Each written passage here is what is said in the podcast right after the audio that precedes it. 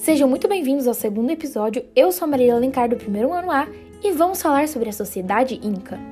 Bom, o imperador era conhecido como o Inca ou Sapa Inca. Isso significa o imperador supremo. Sempre era homenageado e considerado descendente do Sol, o que fazia do governo Inca uma teocracia. Os líderes militares e religiosos e até mesmo a família real estava abaixo do imperador. Os mesmos viviam em Cusco.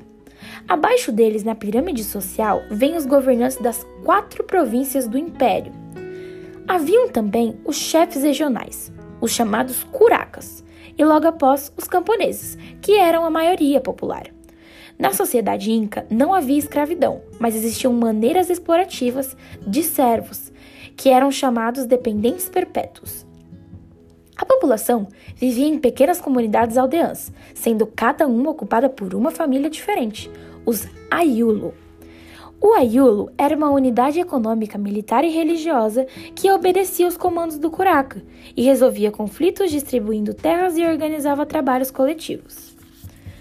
As diversas famílias da comunidade se ajudavam por ocasiões como plantio, colheita e até mesmo construções de novas estradas. Solidariedade era a importância maior da sociedade Ayula.